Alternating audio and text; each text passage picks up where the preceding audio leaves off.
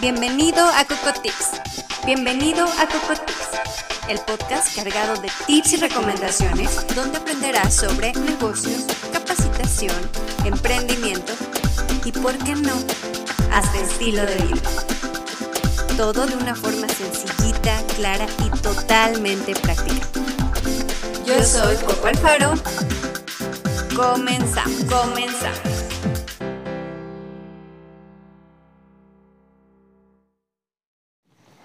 Hola, bienvenidos a un episodio más de Coco Tips.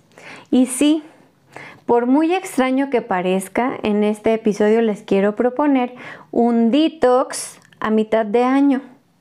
Claro que sí, a mitad de año. ¿Por qué? Porque pues normalmente los detox son en enero, ¿no? Y en enero que traemos toda la actitud de, híjole, ¿cómo me excedí a final de año?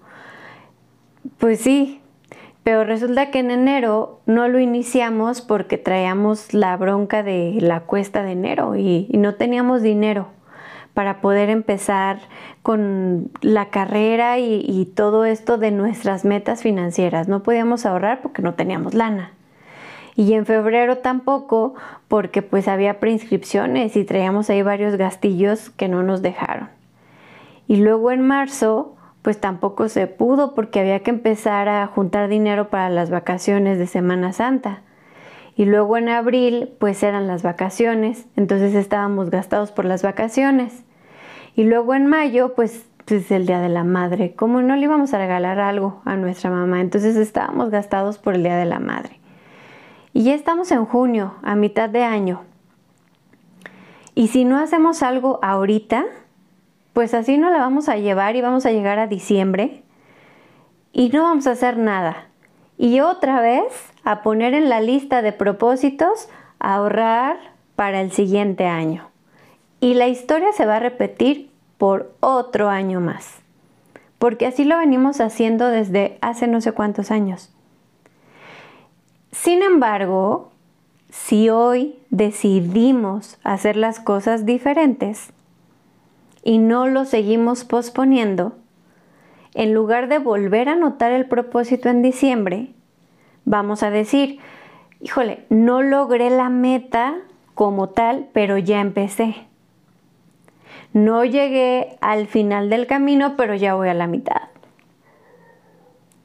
Y ya no pospongo nuevamente ese propósito, ya lo inicié, o sea, ya voy avanzado y va a ser mucho más sencillo alcanzar nuestros propósitos o nuestras metas financieras cuando ya llevemos un poquito del camino recorrido.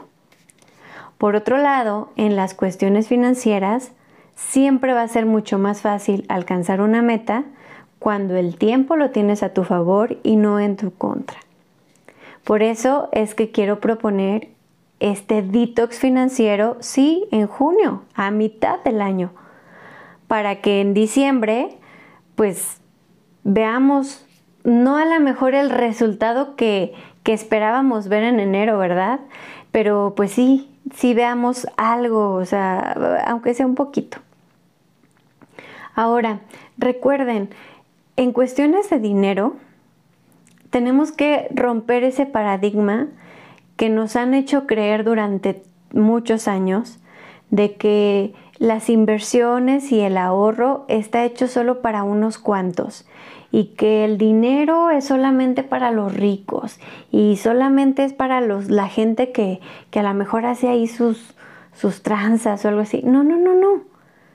Es para todos, pero lo es para aquellos que están dispuestos a ser disciplinados, a tener orden, a ser constantes y a ser pacientes, porque el dinero no se da en los árboles ni tampoco de un día para otro. Entonces hay que empezar a invertir, hay que empezar a trabajar y hay que darle tiempo. Si nosotros empezamos cuando ya sea demasiado tarde, pues muy seguramente no vamos a tener buenos resultados y no vamos a tener resultados abundantes. Pero si empezamos desde hoy, pues muy seguramente vamos a tener mejores resultados en un futuro. Por eso el detox financiero lo propongo desde el día de hoy, que inicies hoy. Si ya lo pospusiste en enero, en febrero, en marzo, en abril, en mayo, ya no lo pospongas más. Inicia hoy. No necesitas tanto dinero. Elimina algunas de esas cosas em, que además ni te están haciendo tanto bien. Que, que además te están a lo mejor como que intoxicando también el cuerpo. Si a lo mejor estabas fumando dos cajetillas de cigarro, pues bájale a una.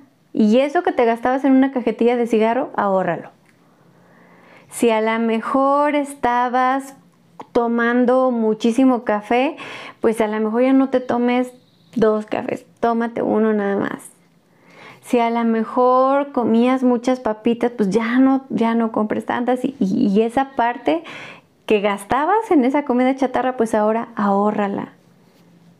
Convierte tus gastos hormigas en tu ahorro y verás que los resultados van a ser buenísimos y tú mismo lo vas a agradecer. Pero es solamente transformar. Acuérdate, elegir implica renunciar. Elige ahorrar y renuncia a aquellas cosas que no te están haciendo tanto bien.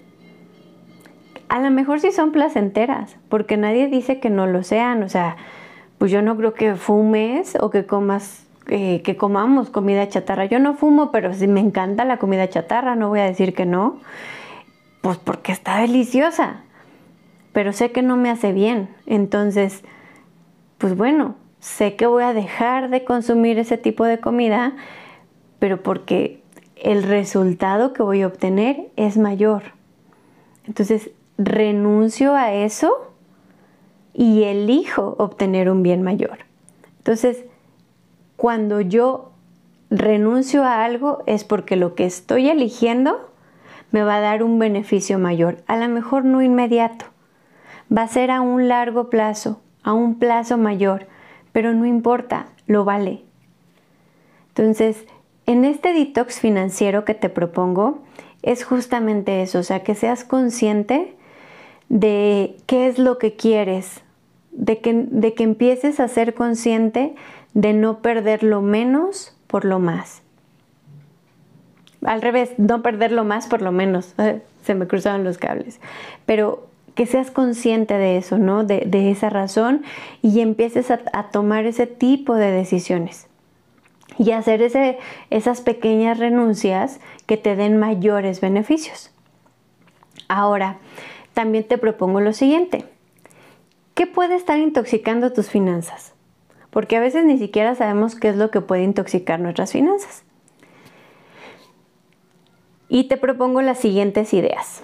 Número uno, la primera cosa que puede estar intoxicando tus finanzas es no saber ni siquiera cómo están tus finanzas. No tener una visión clara de cómo están tus finanzas, o sea, no llevar un presupuesto. Lo primero que tendrías que hacer para saber qué tan tóxicas o qué tan llenas de toxicidad están tus finanzas es llevar un presupuesto. Vale la pena que te sientes un ratito y te pongas a hacer cuentas y pongas a registrar en qué se está yendo tu dinero, hacia dónde, en qué estás gastando, qué tantos de tus gastos son realmente necesarios, cuáles son innecesarios qué tan costosos te están saliendo tus créditos, porque a veces las cosas que compramos a crédito las estamos pagando al doble, al triple o hasta mucho más caras de lo que realmente valen. O sea, a veces compramos cosas en tiendas departamentales a crédito y creemos que es una manera más fácil de adquirirlas y resulta que las terminamos pagando tres veces o cuatro veces de su valor. Y a lo mejor valía la pena esperarnos un poquito más en lo que juntábamos lo que costaban y pagarlas de contado. Entonces, hay que poner las cosas en la balanza muchas veces, ¿no? Pero ese tipo de decisiones se toman cuando se analiza, cuando nos sentamos y ponemos, nos ponemos a hacer cuentas para ver nuestras capacidades. Entonces, si no nos ponemos a hacer un presupuesto y si no analizamos nuestra capacidad financiera para poder comprar algo, es muy probable que, que empecemos a caer en este tipo de excesos financieros. Entonces, la primera cosa que tienes que hacer es ver cómo estás. Hay que hacer un presupuesto. Checar qué tanto estás gastando. A lo mejor estás gastando más de lo que estás percibiendo. Y esto es común. A veces gastamos más de lo que podemos solamente por aparentar por quedar bien, porque nos acepten, porque no nos critiquen, por aparentar. Y mira, la gente siempre va a hablar. Bien o mal, habla. Entonces, yo creo que la única persona con la que deberías de quedar bien es contigo. Y estando endeudado con la única persona con la que quedas mal es contigo. Entonces no vale la pena el primer punto de, que tienes que revisar es cómo están tus números. Checa tu presupuesto. ¿Qué está pasando con tu presupuesto? ¿Dónde estás financieramente? Segundo, una vez que revises tu presupuesto, verifica eh, si tu porcentaje de deuda, o sea, si tú tienes créditos, por ejemplo, tarjetas de crédito, hipotecas, eh, a lo mejor este, pues tienes, no sé, estás pagando algún préstamo independiente a la tarjeta de crédito. ¿Qué tasa de interés es la que estás pagando? ¿Y cuánto te falta? Si puedes a lo mejor abonar a capital y hay que ver si se puede armar alguna estrategia para que tú puedas saldar esa deuda antes y así minimizar la tasa de interés, o sea, que no pagues tantos intereses y ver de qué manera se puede reducir. Tercero, los gastos variables muchas veces son estos gastos que ni siquiera nos damos cuenta, pero consumen mucho de nuestro dinero.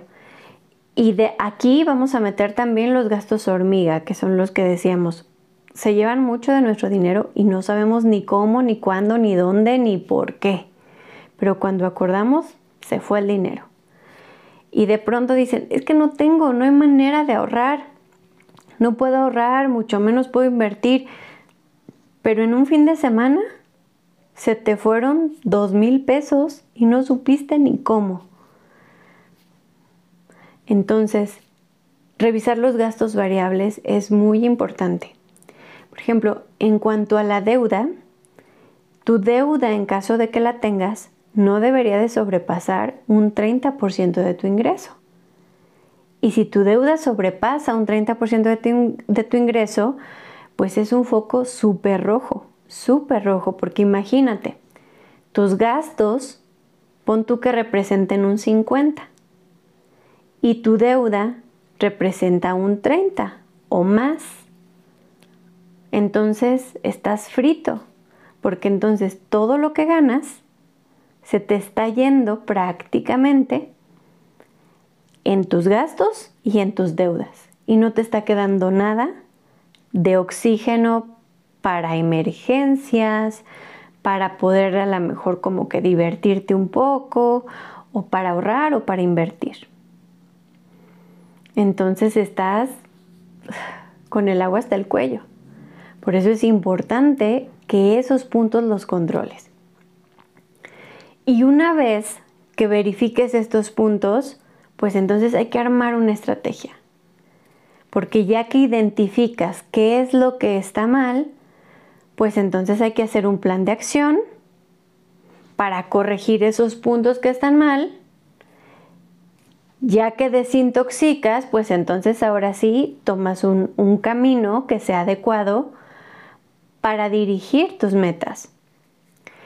A veces creemos que, o sea, se nos hace a veces tan complicado ponerle rumbo a nuestras finanzas que creemos que el ahorro y la inversión pues no es para nosotros.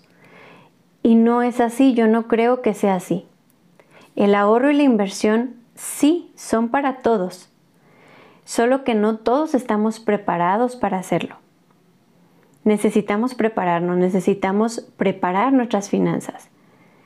Si yo hoy tengo un montonal de deudas, pues definitivamente no voy a poderme poner a invertir ahorita.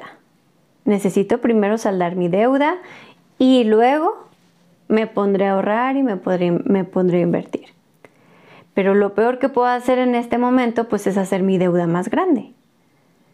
Entonces, primero tengo que trabajar esta área y entonces continúo con, el siguiente paso, ¿no? Siempre eh, la manera como lo comento dentro de la asesoría es, no quieras correr un maratón cuando todavía ni siquiera estás dando tus primeros pasitos caminando. Vamos paso a paso, es por etapas. ¿Quieres generar riqueza? ¿Quieres tener libertad financiera? ¿Quieres tener holgura financiera? Pues bueno, perfecto, lo puedes hacer, claro que sí. ¿Cómo? Paso a paso, es por etapas. Pero si lo sigues posponiendo para diciembre, para el año que entra y para el que sigue, pues te aseguro que no lo vas a lograr.